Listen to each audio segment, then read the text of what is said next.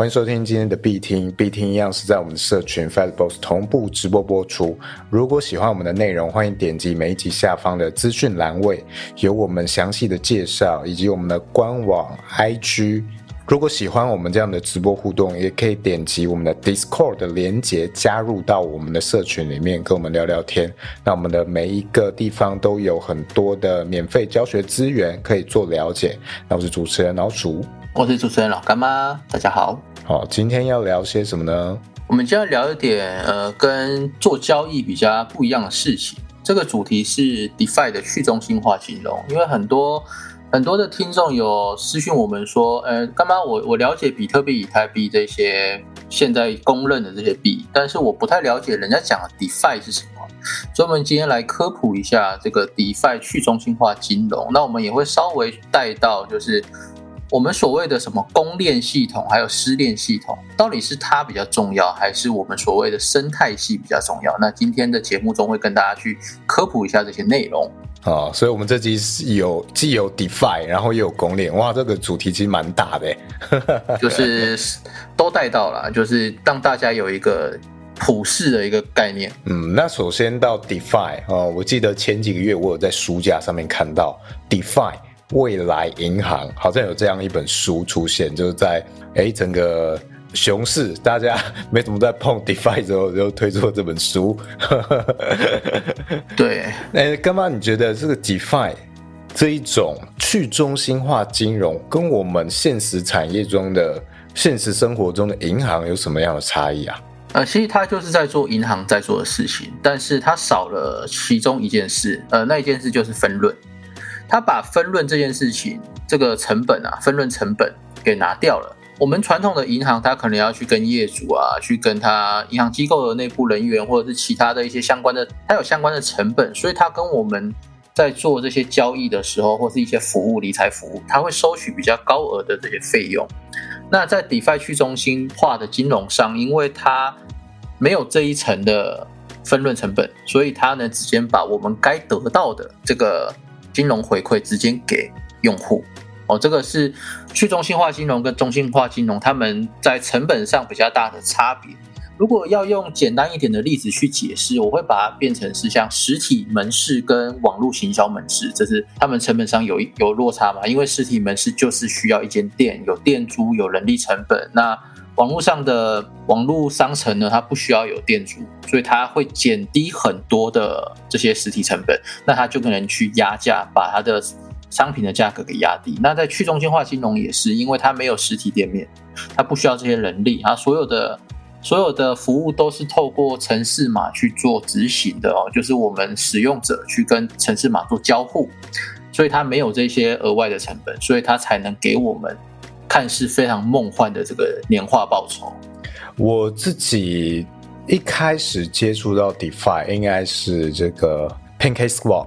对这个薄饼，简称 Pancake，我记得我对那个页面印象蛮深刻的，因为它的页面不像是我想象中的一些银行的页面，或者是线上汇款之类的页面。因为呃，我们刚从现实的金融进到这个里面嘛，那哎，我们会用这些金融的界面去做比较。那那个 Pancake 的界面它是很缤纷的。然后好像有点像是玩具一样，你会觉得，哎，这是认真的吗？我是要在这上面做交易吗？对，会会有点像是玩具页面哦，好像什么呃卖公仔啊之类的。那它的整个运作的逻辑也不太一样，它的交易界面。呃，也跟这些我们常用的币安呐，或者是呃 FTX 可能也不太一样。它是一个很简易的界面，就是你今天要选你是什么币，然后你要呃选你要换多少钱，然后选择一个滑价。对，就是你要选择它会有一个波动值，你能接受到多少啊？如果呃超过那个波动，它就会交易失败。哦，所以它的整个界面应用起来其实还蛮简洁的。不像是我们看到币安或者 FTX，哇，好多的选项，哎，没有。它主要就是几个功能啦。第一个就是 swap，就是 A to B 的 swap，就是例如你用比特币或者是币安币哦去换另外一个币哦，这个 swap 这是其中一个功能。那刚刚讲到的滑价是指什么？我来简单来介绍一下。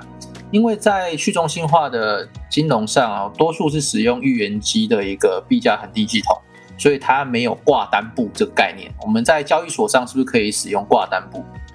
挂单簿跟吃单者哦可以去做交易的撮合，但是在 DeFi 上没有这个概念，它只能看那个流动性资金的池子里面有多少钱，那等值的比例哦，依照那个定价去在当下给你那个报价。所以我们就依当下那个报价去做交易。那滑价就是指说，因为有时候你的交易额如果很大的话，你会造成这个流动性它会偏离，流动性池偏离之后，价格就会往下。所以你要再买，你要再卖出的话，你这个卖出价格就会降低。那如果你的金额很大，一般我们会设在零点五帕到一帕，就是最大滑价。也就是说，我要卖一百块。那我最最多只能接受它价格最低是九十九块的时候卖出，低于九十九我就不卖了，这样就可以有效的去控制你这个滑价的风险。那那这个就是呃所谓的滑价系统。那另外就是除了 swap 跟这个滑价之外，另外要做就是这个质押 staking，就是你会直你会购买这些呃去中心化金融交易平台的代币去做操作。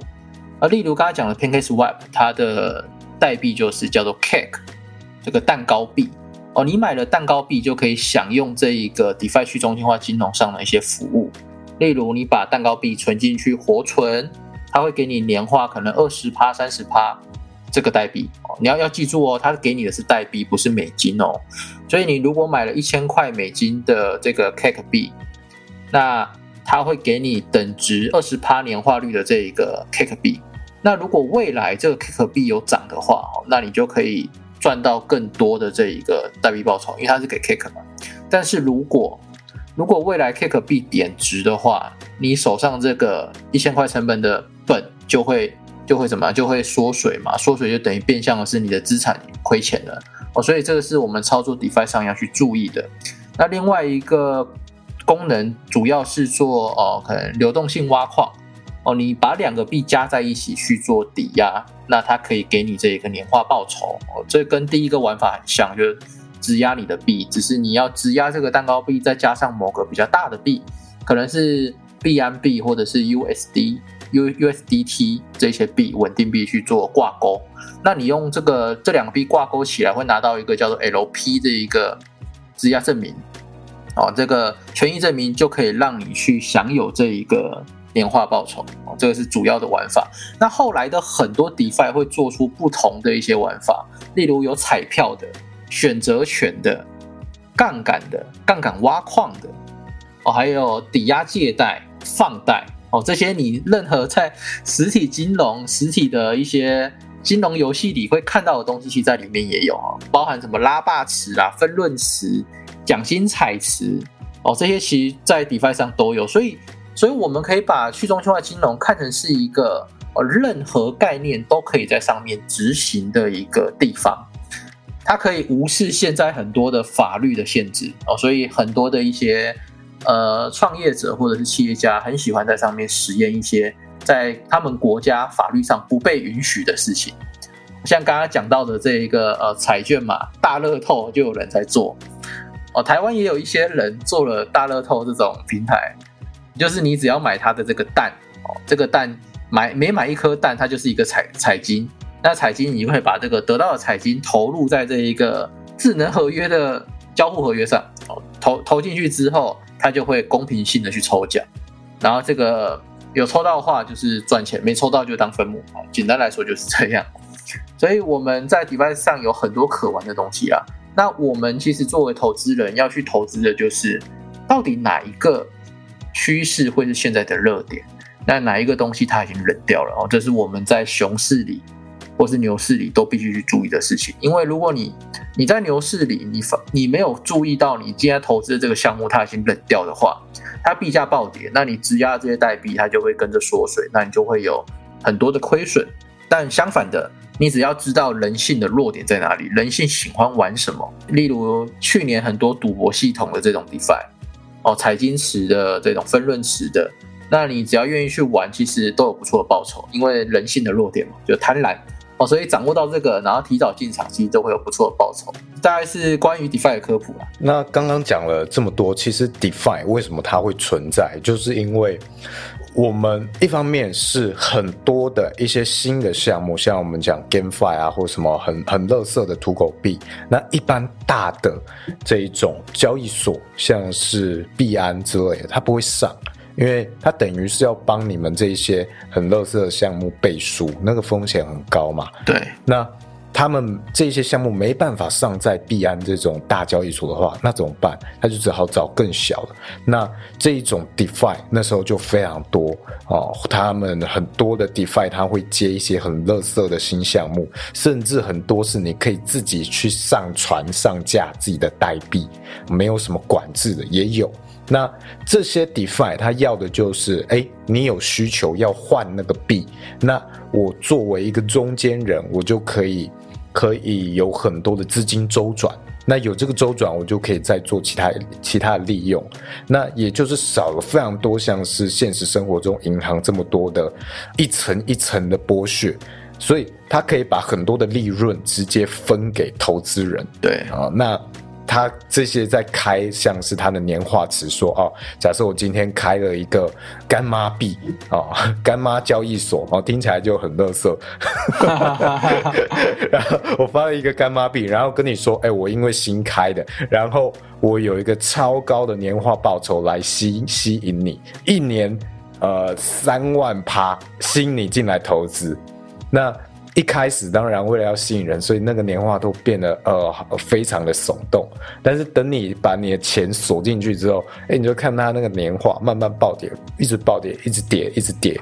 哦，没多久之后，那个趴数啊就已经没那么香了。然后它的币价还有可能会暴跌，所以你有可能锁到最后，哎，你什么都没有拿回来，这也是有可能的。甚至也有可能，这个交易所本身来做一做，它的周转不善，或者它原本就只是准备来吸吸金而已，然后它就诈骗，呃，就这个交易所就消失了，或者不让你的钱解锁，哎，也都是有可能的。所以其实也是有很多的风险，它跟币安呢、FTX 这一种相比，风险算是高了非常多。但是当初在牛市热点上的时候，哇！真的是每个礼拜都有好几个新的交易所哦，在呃上架上市啊，然后有很多新的功能，大家都有各式各样，什么 DeFi 二点零、DeFi 三点零，哦，多加了一些新的功能或者是这个结构，那就哎，大家就觉得哎，这是新东西哦，大家就会被吸引。哦，产生新的热点，这是当初在牛市的时候很常见，但是现在一旦转化到了熊市的时候，其实这些都没有什么人在碰了。那你要在做，现在其实也做不太起来。对，他会给那么高，像刚刚讲三万趴的年化率，一年有三万趴哦，这个其实它不是骗你的，它真的是三万趴。为什么会这么说？就是 DeFi 它有一个它的挖矿奖励，其实就是分润啊，就是例如你质押这个代币。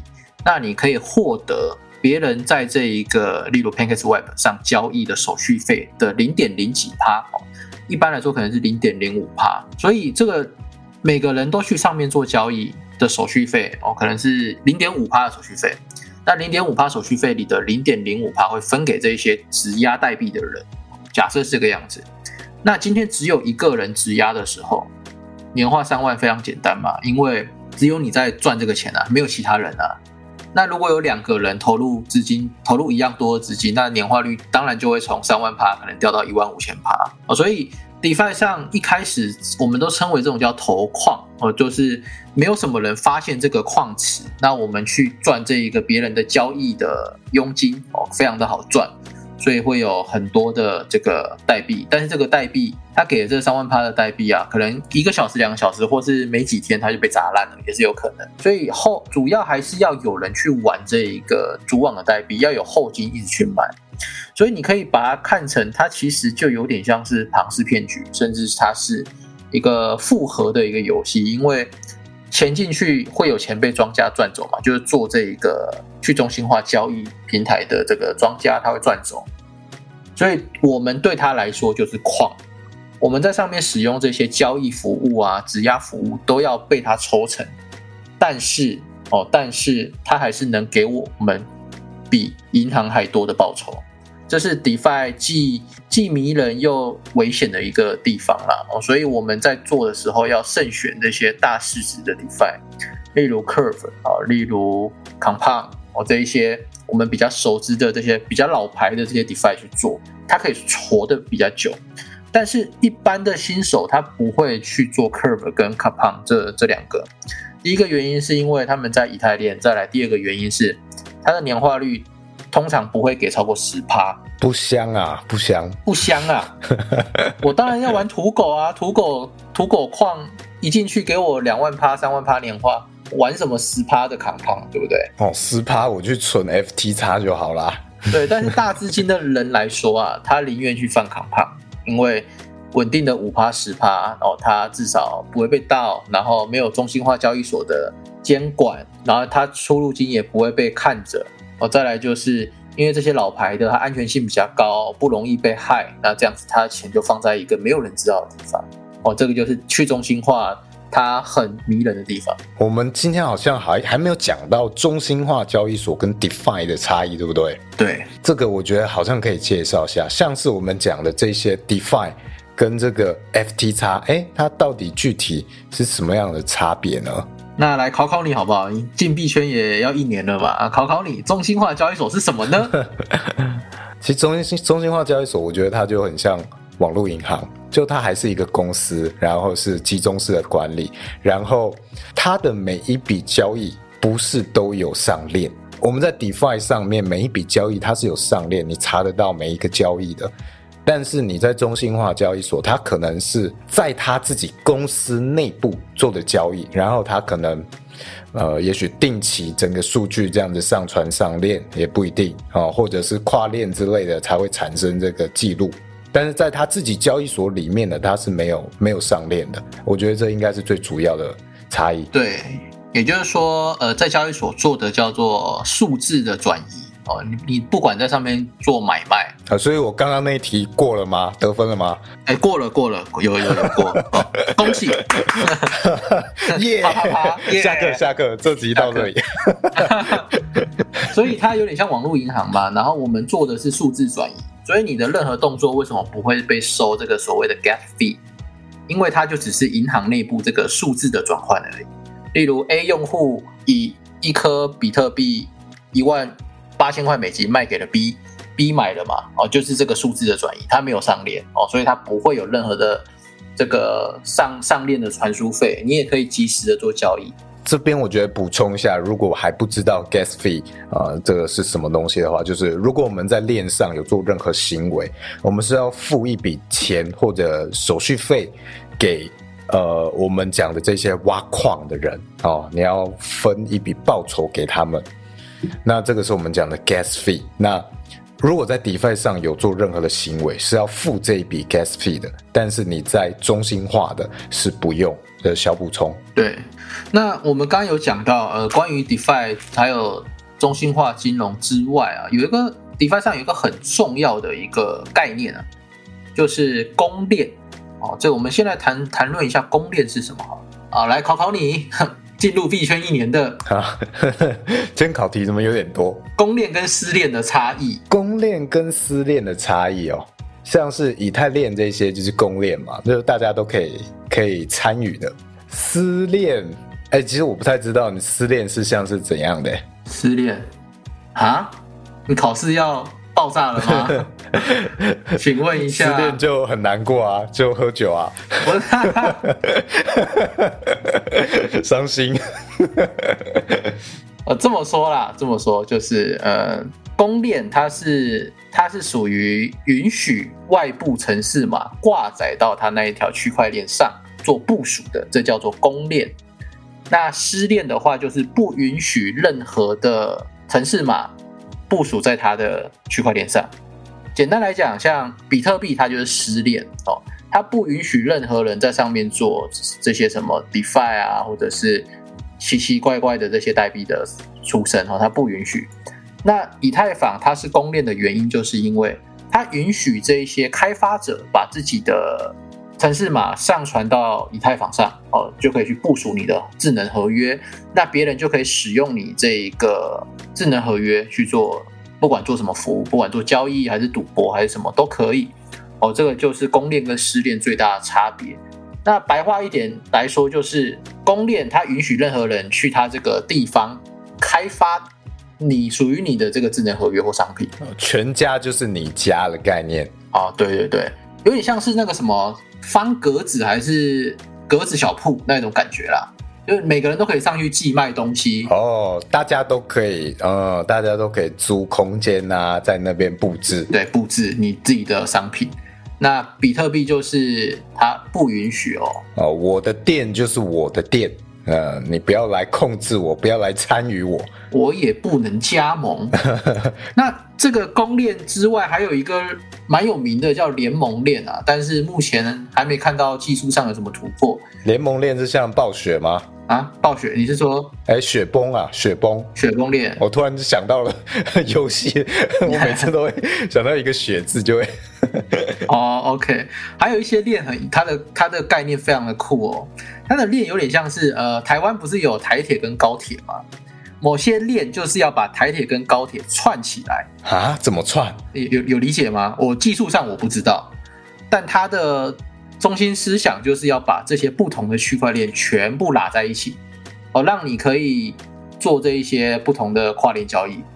例如，呃，比特币这个链上啊，你不能去做以太币的交易。例如，你把以太币传到比特币地址，那你这个以太币就会永远的迷失在这个链上。那透过这一个这一个跨链，它就可以把这个代币哦转到另外一条公链上哦。要记住是公链哦哦，所以它还是有个性质，就是所有的链都是公链，那它就可以让这些公链串在一起哦。那比特币还是不允许大家挂载嘛？所以你就算有了这个技术，你把币传到比特币的链上，还是会落塞。所以它的技术是这么说的。那这个币是什么呢？我来问问看有没有人知道。我们来问问看我们的火友，请问大家知道我在说哪个币吗？它有一个绰号叫做币圈软男，软哦，很软的软软男。来看看有没有人知道。老鼠，你知道吗？我随便猜波长啊，不是，有人猜 Luna。DOT 波卡不是，No No，看来大家对于公链这个课题还要再多做一点功课哦。我讲这个币它是叫做 ADA 啊，ADA ADA 大家有兴趣可以去查一下哦，可以稍微看一下它的技术原理。但是他讲了，他已经讲了两轮的，他讲了一轮的熊市，一轮的牛市了，到现在进入熊市了，他还没做起来。不知道在做什么，他有没有在做事，我也不知道。哎，我觉得其实很多项目都是这样，就是它的概念或者它描述的技术，甚至它有成果了，就是都很棒，但就是做不起来，真的很多这种。你是说像那些高喊着我要打败以太的那种以太坊杀手？以太链杀手，这个杀手已经排队排一整排了，对比网红店排的人还多。呃，我给大家一个功课，好不好？你在 GitHub 上可以看到这一些代币，它有没有在更新城市嘛？如果有频繁更新，代表什么？代表它持续有在工作嘛？那如果它在 GitHub 上没有更新它的源代码，代表什么？代表它就是一个喊口号的币。哦，这个是会影响投资人他去投资这些公链币的一个指标。所以，呃，如果你是工程师，或是你对于城市码有一点兴趣的，可以到 GitHub 上去查这一些公链，它的这一个开源网站哦，它到底有没有在更新？我们我们 FTB 也有工程师啦，我们就看看我们工程师有没有去帮大家查一下、科普一下，好不好？看看这个 ADA 这个币。还有没有持续在更新它的源代码？我也很久没有去看了，因为我没有持有它嘛。啊，没有持有的就不会去看，这是一个天经地义的事情。哦，这真的是你如果今天要持有，你就会一直刷哇，它有哪些好处？哦，对对对，然后你就一直会那种情人眼里出西施，怎么看都觉得它好棒，好有未来，然后就一直买下去，一直攥着手，然后熊市就跌了个稀巴烂，稀巴烂。这个是关于公链，那我们来讲一下影响这一些公链啊。我们知道链有很多啊，大家可以到一个叫做 d a y r a d e r 这个 Dep 雷达。上面去查到底有什么链。我把这个网址给大家一下，D A P P R A D A R，Dap Radar。你在这个网页上，它上面有一个横标，有个叫 Defi 的这一个 icon，点进去之后，可以看到上面有很多链，像是 Ethereum、BNB、Polygon、Solana、Tezos，然后还有一些没有没看过的，什么日出日落链、CLO、Avalanche，还有 Ronin 啊、Phantom Stack、Arona 这一些 Near 这些有的没的链，那你每个链都可以去看一下。它上面有哪一些生态？这个生态啊，非常的重要哦。这什么意思？一个公链它有没有发展，它茁不茁壮，就是看这一个链上哦。你可以简单的用这个 Dep Radar 去看它有哪些项目，它现在的市值是多少，会有一个 TVL 哦。这些市值越多，代表这个链越火红哦。所以你可以用这个去判断哪一条链正在蓬勃发展，哪一条链正在萎缩。那你也可以透过这个网站去看到这些不同链它都在做什么的一些主要的市场有哪一些，像是我现在点到这一个 Ethereum，就是以太以太链上嘛，像它上面就有一个第一名是这一个呃绿洲 App，这一个 Osis 打 App 这一个它的 TVL 有七点一九 B，哦，第二名是 Lido，还有五点六六五点六八 B。那我们刚刚有讲过这个 Curve 啊，做这一个协议的哦，它是四点七五 B 啊，你就类似这个样子。那你把每一个这些这些市场点进去，它会有一页告诉你它的 Twitter、它的 Discord 还有它的部落格的网址哦，这是正确网址，以及它现在在以太链上的排名是多少，那它的历史币价跟这些项目的一些简介，你都可以快速的在这个 d e p Radar 上查询到，所以。我觉得这个东西对于呃刚了解 DeFi 或对 DeFi 不熟悉的人来说，是一个很好的一个网站系统，大家可以用这一个。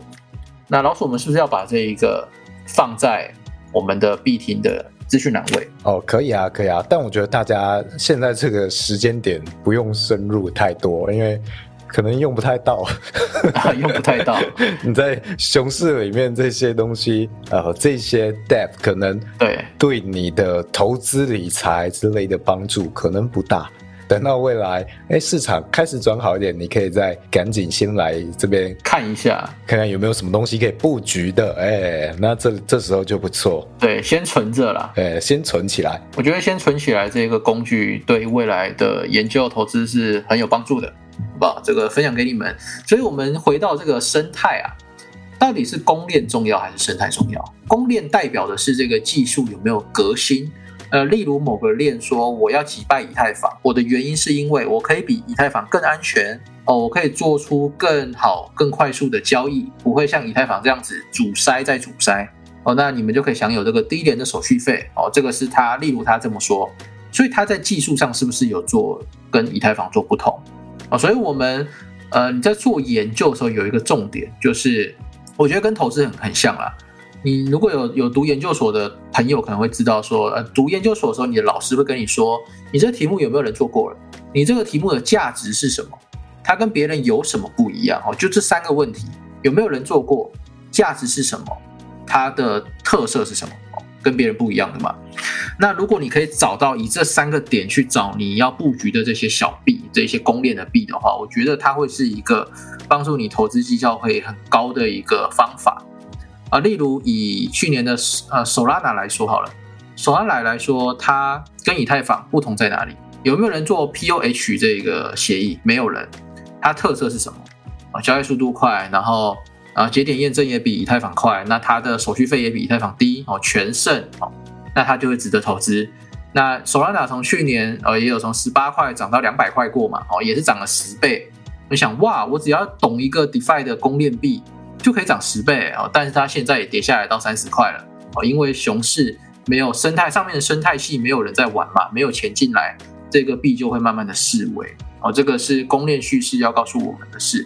所以其实你说公链重要还是生态系重要？其实我觉得都蛮重要的，因为公链代表的是它这个技术有没有去去解决现在我们在区块链上遇到的这些困扰或者困难或是突破。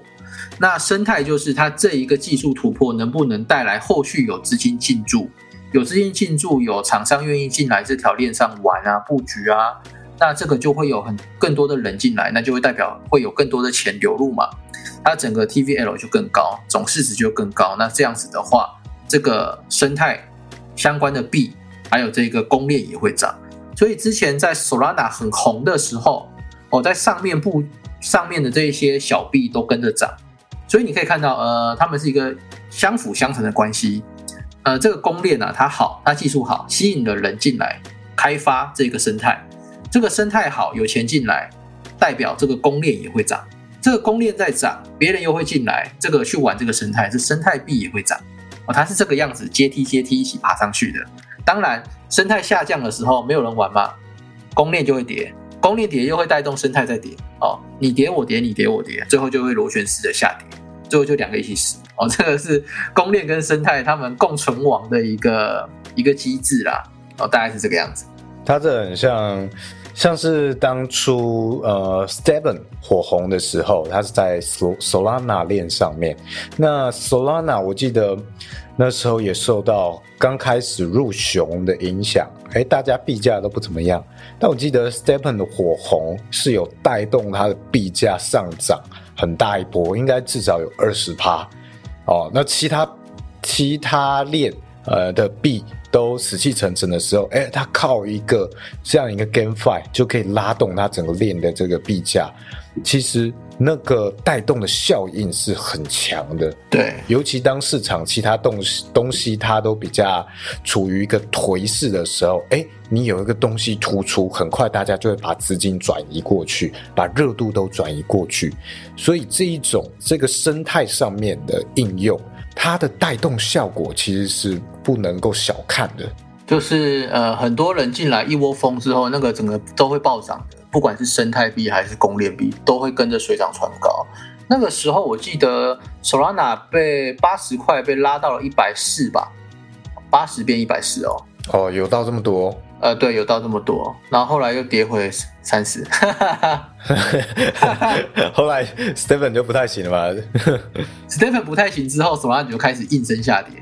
Solana 应声下跌之后，也连带影响到呃 GNT 的这个币嘛，然后又一起跌，大家一起涨一起跌，好兄弟，这两个一起死亡下跌啊！对，就原先我看好你，因为看好 Stephen 的热度，结果 Stephen 你也不行了，那这时候大家资金的出走是非常可怕的。对，因为没有什么。你可以再看好它的很重大的因素了。那我钱我就要转到其他地方啊，我就要转到比特币啊，我就要转到以太币了。对，后来这些钱跑去哪了？你知道吗？跑去哪了？跑去雪崩链了。因为雪崩链那些有有新的协议，还有一些地，还有一些那个 GameFi 在火红啊。雪崩确实它的概念我觉得蛮有趣的，它就是可以在你自己在他们的链上面发自己的链。哦，这样一个概念。对，然后你从数据上也可以看到，雪崩链在七月二十八的时候开始就是有很多的钱进去，非常的多。所以这个是我我你可以透过这个 Dep r a d e r 啊，刚刚介绍过这个网站，看到资金互换换手的一个 有趣的地方啦。像去年很红的那个 GameFi Asia 的一个神奇宝贝啊，区块链上版的神奇宝贝，它也是在。今年呢，一直走下坡，一路下坡下到现在，有点小反弹，但反弹也不多。它现在的资金水平量只剩下四百 N，它最高峰的时候是在这个只看得到一个月，我看一下一年的，一年的 TVL 哦，最高哇，它最高有一点五九 B 耶，它现在剩下三百多哦，三百四十一啊，三五十五嘛，所以它五分之四的钱都不见了。在这个链上，五分之四的钱都不见了。这个我觉得就是在整个区块链上的很大的优势，也是很大的劣势。就是热度来的时候，牛市，大家经济状况好的时候。你要做什么，其实很容易沉在这个风口上啊，猪也会飞，猪也会飞，你很容易，你做你做一个乐色 GameFi 游戏，你也有机会可以暴赚一波。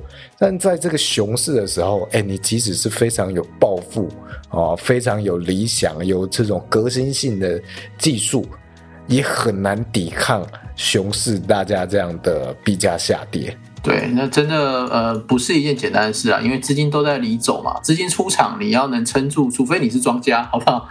不然别幻想了。那我也不会建议说熊市的开端呢、这可能不到一年的期间哦，去过早的布局一些 DeFi 币。很多人会卖你一个梦想，说布局下一个万倍币，从现在开开始布局。但是，呃，热点我这么说好了，你现在会看最近流行的，还是看四年前流行的东西？应该是看最近流行的吧。对啊，一定是看最新啊。对啊，那现在是熊市第一年，假设我们四年后才迎来牛市，那熊市第一年开发的东西比较符合市场口味，还是熊市第四年开发的东西比较符合市场口味呢？或是牛市第一年开发的东西会比较符合市场口味呢？我觉得大家要知道，币圈是没有古着这种东西的。你十年前古着流行的东西不不会不会再流行起来的。古着是不是？对，所以呃，所以你要投资，我觉得不急着在现在刚熊的时候去投资这些 DeFi 啦。对啊，你可以等真的牛市来了，或者是准备要牛的时候，哦准备要牛的时候就赶快布局，哦等着飞，然后这样就可以了。因为首先牛市来了，首先还是这个大哥二哥开始领头嘛。那它其实反应不会到那么快，你会有一个可以应对的时间。尤其是这种死币哦，小币，它是最后最后涨的最后的热点，所以其实不用太急，跟着这个趋势哦，偶尔多看看，其实就可以了。对，大概是这样。那我们这集是不是差不多讲到这里？好，那这集就到这边，我们就下一集再见。下集见，拜拜。